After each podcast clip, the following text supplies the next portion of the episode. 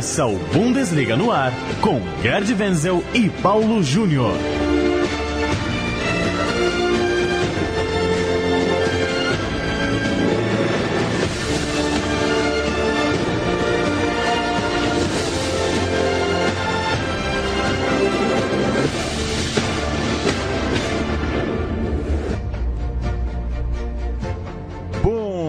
Bundesliga no ar, muito bem-vindo a mais uma edição do nosso podcast que trata de futebol alemão aqui na Central 3. Toda semana tem um novo programa em central3.com.br, em bundesliga.com.br e também nos feeds. Procura aí no seu player de podcast Bundesliga no ar Toda semana você fica sabendo o que está rolando no futebol alemão. Eu sou Paulo Júnior, tenho mais uma vez a companhia de Gerd Wenzel num programa bem interessante.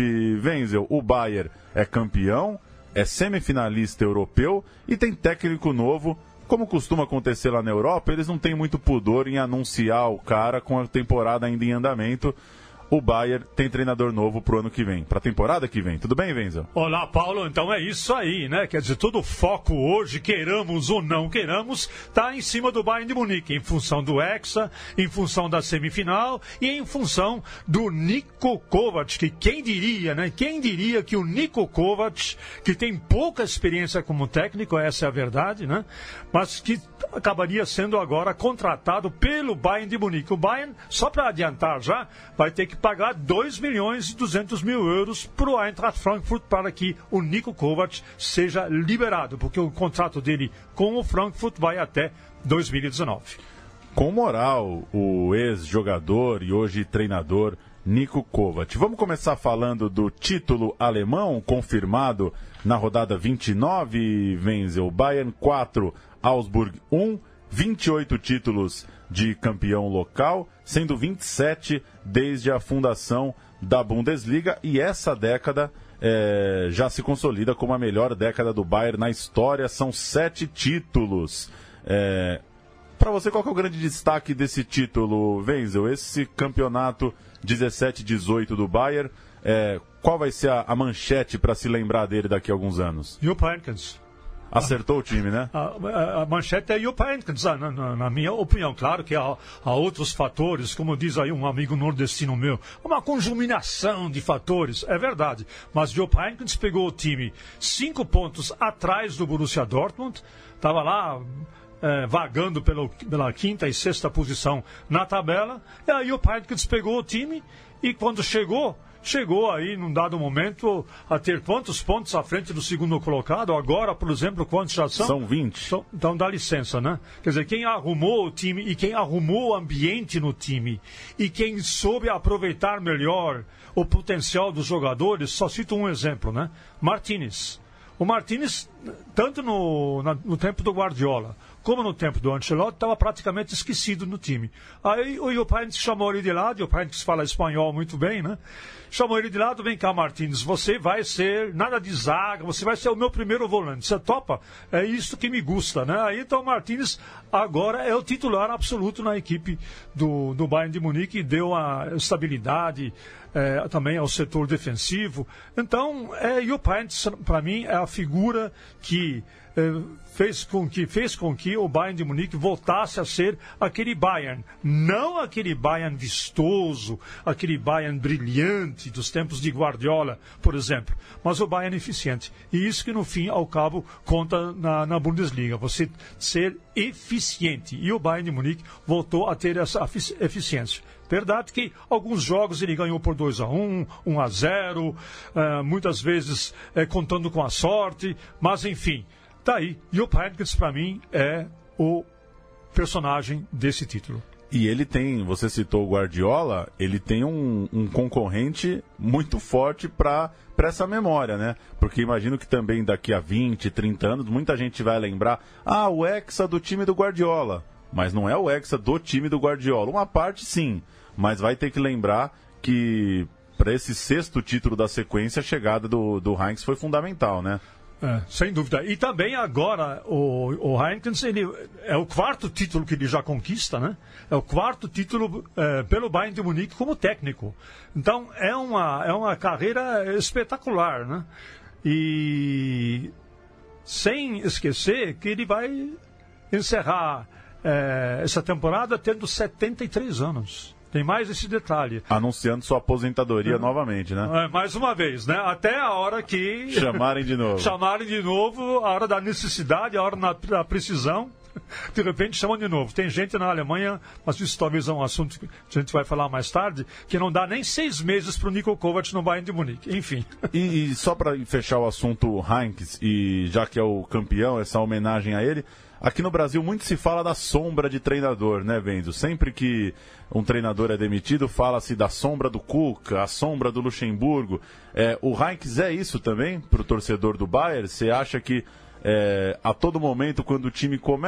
se o time começar a jogar mal, tiver um tropeço, alguém vai falar, chama o homem de novo? Não, aí é o seguinte, esse alguém que pode dizer chama o homem de novo, não é nem a torcida é o Uli Hoeneß. O Uli Hoeneß e o Pankes, eles são amigos. São amigos mesmo, amigos para o que der e vier. Quando o Uli Hoeneß eh, foi, eh, foi, condenado, passou uma temporada na prisão e o Pankes que foi visitá-lo. Então existe uma relação muito afetiva entre o Uli Hoeneß e o Pankes. Enquanto o Uli Hoeneß estiver na presidência, é, se bem que não é a presidência executiva, o diretor executivo é o Karl-Heinz Rummenigge. Mas enquanto ele estiver na presidência do clube, na hora da necessidade, não duvido nada que o Uli Yunus vai novamente chamar, oh, Iop, me ajuda, por favor, que estou precisando de você aqui. Então, sombra não faz, mas lembrança, memória, isso é, é, no Bayern de Munique é muito cultivada. E essa memória é, em cima do Jupp ela é mais cultivada ainda, mais cultivada do que Guardiola, muito mais do que o Ancelotti.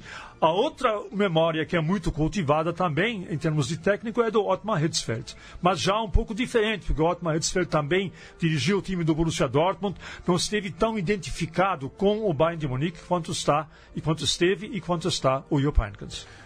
Você citou o quarto título do Jupp Heynckes e o Ribéry é, se torna o primeiro jogador não alemão com oito títulos da Bundesliga. Ele entrou num seleto grupo que tem Scholl, Kahn, Schweinsteiger e Lahn.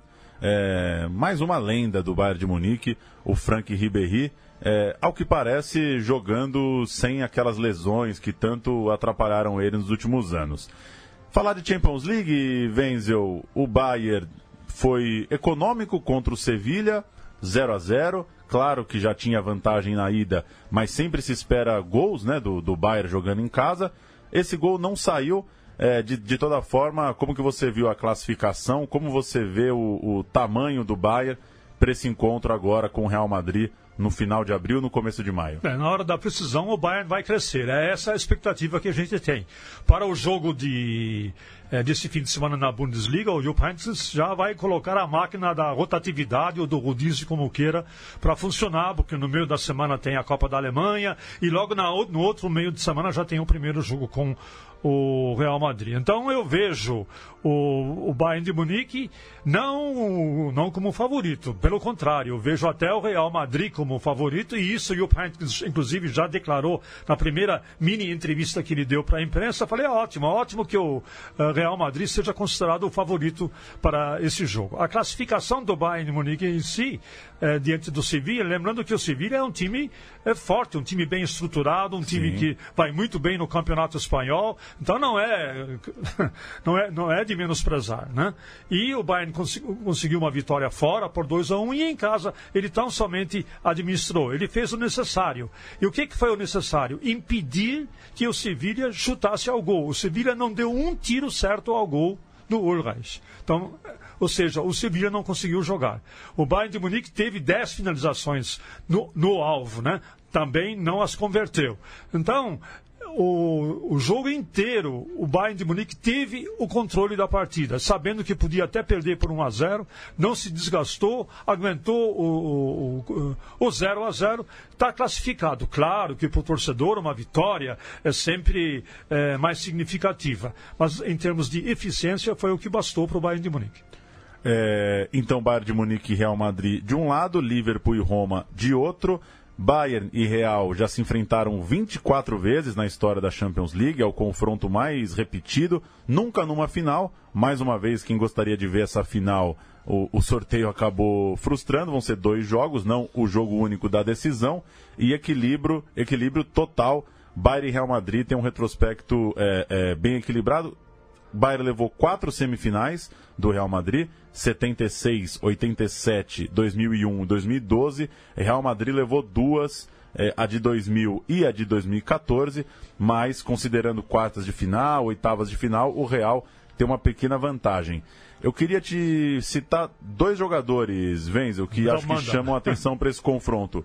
Rames Rodrigues, o cara que o Real Madrid talvez não teve muita paciência de, né, de desenvolver, está se desenvolvendo, faz uma boa temporada no Bayern. E o Lewandowski. Li hoje de manhã no Twitter um comentarista brasileiro, não vou me lembrar quem agora, mas disse: esse talvez seja o confronto para o Lewandowski mostrar se ele está ou não no primeiro nível de jogadores da Europa. É, você concorda com isso? Talvez tirar um Real Madrid numa Champions League, marcando gols como protagonista, eleva o Leva para um, um, um novo patamar. patamar? Sem dúvida, sem dúvida, eu concordo. Vai para, vai para uma prateleira, porque há, algumas dúvidas sobre o, o Lewandowski. Por exemplo, é, ele gosta de fazer gol na Allianz Arena. Fora de casa, ele não faz gol. É interessante esse aspecto na Bundesliga, estou falando da Bundesliga agora, né? Ele não fez gol ainda na Bundesliga fora de casa nessa temporada. Todos os gols que ele fez foi dentro da Allianz Arena. Então é o momento do Lewandowski se é, subir esse patamar ao, ao, ao desempenhar um papel de protagonista mesmo nessa partida. Isso que se espera dele. Inclusive, contra o Sevilha, que foi o jogo em casa, o Lewandowski foi substituído pelo, pelo Jupp. Entrou no seu lugar, imagine, entrou o Sandro Wagner no lugar dele. Então, é, o Lewandowski ultimamente está devendo um pouco, especialmente quando joga fora de casa. Agora tem esse confronto com o Real Madrid, poderá realmente eh, se constituir no, num protagonismo para o Bayern de Munique. É isso que o Bayern precisa. Veja bem, o Bayern joga, vai jogar com o time completo? Vai. Robin pelo lado direito, Ribéry pelo lado esquerdo, Lewandowski no centro. Ribéry tem 35 anos, né? E o Robin está com 34. Então nós temos aí uma dupla. Esses alas eles estão envelhecidos, né? E ainda aguardando substitutos à altura. Quem poderia ser? Coman, Tolisso, é, o próprio Sérgio Gnabry, que, salvo engano da minha parte, nesse momento ainda é, está emprestado pelo Bayern de Munique ao, ao Hoffenheim. Então, há, um, há, uma lacuna aí na substituição a esses alas tão importantes do Bayern de Munique. É nesse momento agora que o Lewandowski tem que mostrar mais serviço do que ele já tem mostrado. E o Ramos Rodrigues acha que pode ser um, uma, um ponto de desequilíbrio? Como que você vê o, o tamanho dele para um jogo desse nível? É, é, é com, com o Ramos Rodrigues, a situação é um pouco diferente. Sob o comando do, do, do Carlo Ancelotti, o Ramos Rodrigues ficou mais ou menos é, num, com uma opção para um segundo tempo, como um coringa. Outra coisa que o Heynckes também fez, além do que ele fez já com o, o Martinez, ele também está colocando o Rames Rodrigues algumas vezes já como titular desde o começo. E quando o Rames Rodrigues entra no segundo tempo, ele muda a configuração do Bayern de Munique. O torna mais ofensivo, há mais opções de passe, há é, é, mais opções do departamento de, de, de, criatividade. Então o Rames Rodrigues vai se firmar no Bayern de Munique, já está se firmando no Bayern de Munique e ele pode desequilibrar esse jogo contra o Real Madrid também. Falaremos mais na semana que vem, claro, de Bayern e Real Madrid. E o terceiro dos, dos grandes assuntos aqui de Bayern de Munique, retomar o Kovac, treinador é, do Frankfurt, Frankfurt no quinto lugar. O Kovac é, foi um jogador croata, mas nasceu na Alemanha, nasceu em Berlim, jogou no Hertha, jogou no Bayern de Munique, onde foi campeão alemão e campeão da Copa em 2003 terminou sua carreira lá no Salzburg, da Áustria, é, onde foi campeão local também em 2007, em 2007. Virou técnico da Croácia, primeiro da base, depois da Croácia que veio à Copa do Mundo aqui no Brasil, jogou contra o Brasil, inclusive, até chegar no Frankfurt. É, falar um pouco primeiro de estilo de jogo, Wenzel.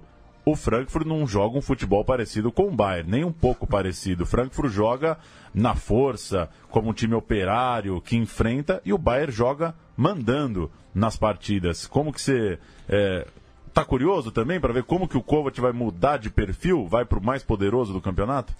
Olha, para mim é surpreendente essa contratação, porque muito se falou é, já no começo da temporada e logo depois o Jupp Heynckes, né? Havia um candidato que era o Nagelsmann do Hoffenheim. Depois se falou no Tuchel novamente, né? E até o, o Hasenhüttl do Leipzig é, vinha sendo aí eventualmente citado pela, pela imprensa de Munique. E há duas semanas, essa é informação que eu obtive ontem, há duas semanas já havia, estava tudo acertado entre Bayern de Munique, Nico Kovac e Eintracht Frankfurt. É surpreendente, porque a carreira do, do Nico Kovac, fora o que ele fez com a Eintracht Frankfurt, quando ele pegou a Eintracht Frankfurt, por exemplo, quando foi? Foi em março de 2016 ele acabou disputando com a Eintracht Frankfurt a repescagem. O time chegou para tentar salvar o time do rebaixamento. E foi exatamente isso que ele conseguiu fazer. Na temporada seguinte, que foi a temporada passada, ele levou o time para o 11 posto, quer dizer, aquela zona cinzenta, 50 tons de, de cinza, né? que não leva para lugar nenhum, nem para cima nem para baixo. E de repente agora com o seu time que bate muito, é o time mais indisciplinado da Bundesliga. Existe uma tabela de fair play que acumula cartões amarelos e cartões vermelhos, e o Eintracht Frankfurt está em último lugar. E o Nico Kovac ele preconiza esse tipo de jogo. Ele preconiza claramente.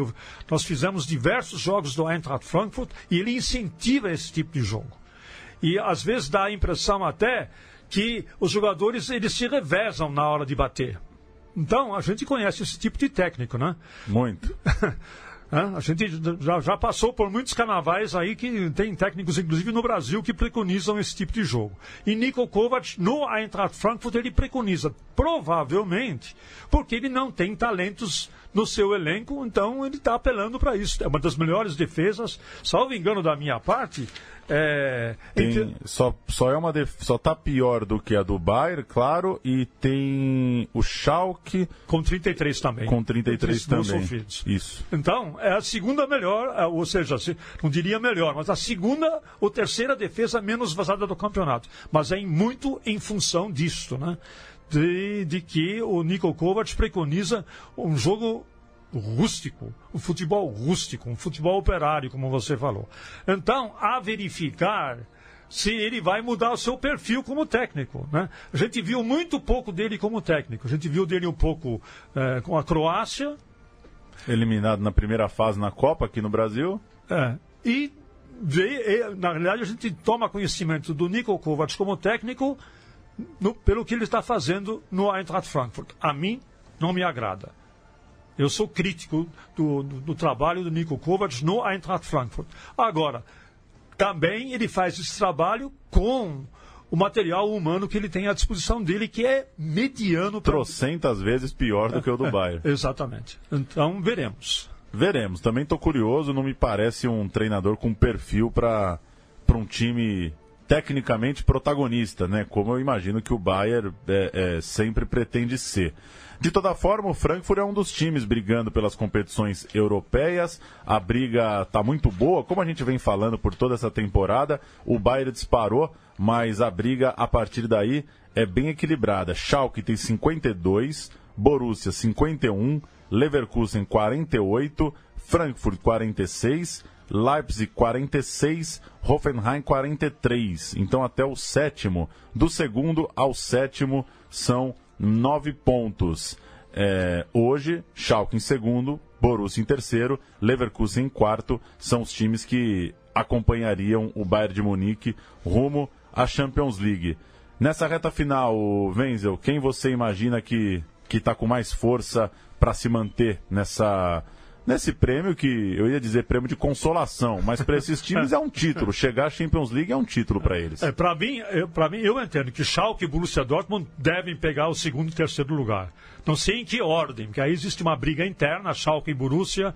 Vai, vamos ter inclusive aí o, o, a mãe de todos os derbys nesse fim de semana para o torcedor do Schalke, para o torcedor do, do, do, Borussia, mais importante que o título é chegar na frente um do outro. Muito bem. Aí sobraria uma vaga, que nesse momento é ocupado pela, pelo Leverkusen, que surpreendentemente ganhou do Leipzig por 4 a 1 A surpresa só não é maior depois da tunga que o Leipzig levou ontem na Liga Europa por 5 a 2 né?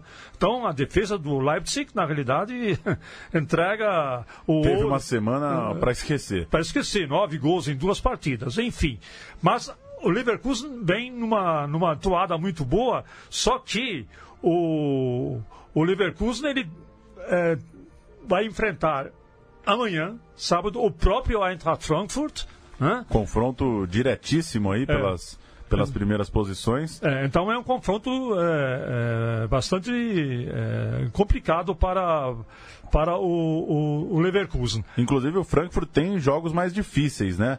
Visita o Leverkusen nessa rodada e depois ainda visita Bayern de Munique e Schalke. E Schalke. Ou seja, ainda teremos esse jogo do Kovac indo à, à, Allianz Arena visitar o Bayern, né? Ainda tem esse... O torcedor vai poder ver o novo técnico com os próprios olhos daqui a algumas rodadas. É, enquanto isso, o Leipzig, que tem o mesmo número de pontos do Eintracht Frankfurt, ele não vai enfrentar nenhum time do G5, vamos dizer assim, nenhum.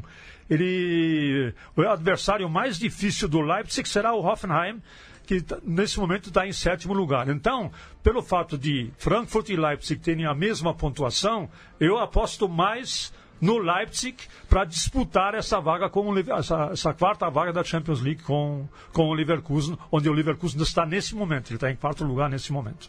Leipzig eliminado da Europa League, perdendo para o Olympique de Marseille num jogo bem interessante, bem agitado lá e cá. É, concordo com você, a defesa vacilou bastante, mas ainda assim é uma campanha honrosa para o Leipzig. Para uma primeira experiência europeia, acho que mostrou um bom futebol. Acho que até o torcedor do, do Olympique de Marseille consegue reconhecer que fez um jogo aberto, fez um jogo franco. É, gosto de ver o Leipzig jogar. Acho que é, ao contrário do que você falou sobre o Frankfurt, o Leipzig dá uma esperança ali de um, de um bom futebol. Também acho que tem tudo para conseguir a vaga na Champions League. É, a imprensa na, a esportiva na Alemanha ela é cruel com o técnico Hasenhüttl, né? Por quê? Porque o, Leipzig entrou sem Timo Werner, sem Forsberg e sem Urban. Urban é a espinha dorsal da, do miolo da zaga do Leipzig, Forsberg é o cérebro do time e Timo Werner é o artilheiro. Então ele começou jogando com os três no banco. Ninguém conseguiu entender isso. Os meus colegas na Alemanha também não entenderam. Então, é, faltou essa, essa espinha dorsal do Leipzig para tentar uh, empatar o jogo, ou pelo menos uh, perder de 1 a 0 ou 3 a 2, então, onde estaria uh, até classificado para, para a semifinal. Então, sobrou bastante para o Hasenhüttl, o técnico do Leipzig, nas críticas feitas eh, ao time, ao desempenho do time contra o Marcelo. E uma curiosidade da minha parte, Venz, eu queria saber de você. O RB Leipzig parou nas quartas de final, o RB Salzburg chega à semifinal. Como que o torcedor alemão é, vê, de forma geral, esse projeto da Red Bull, do RB? É.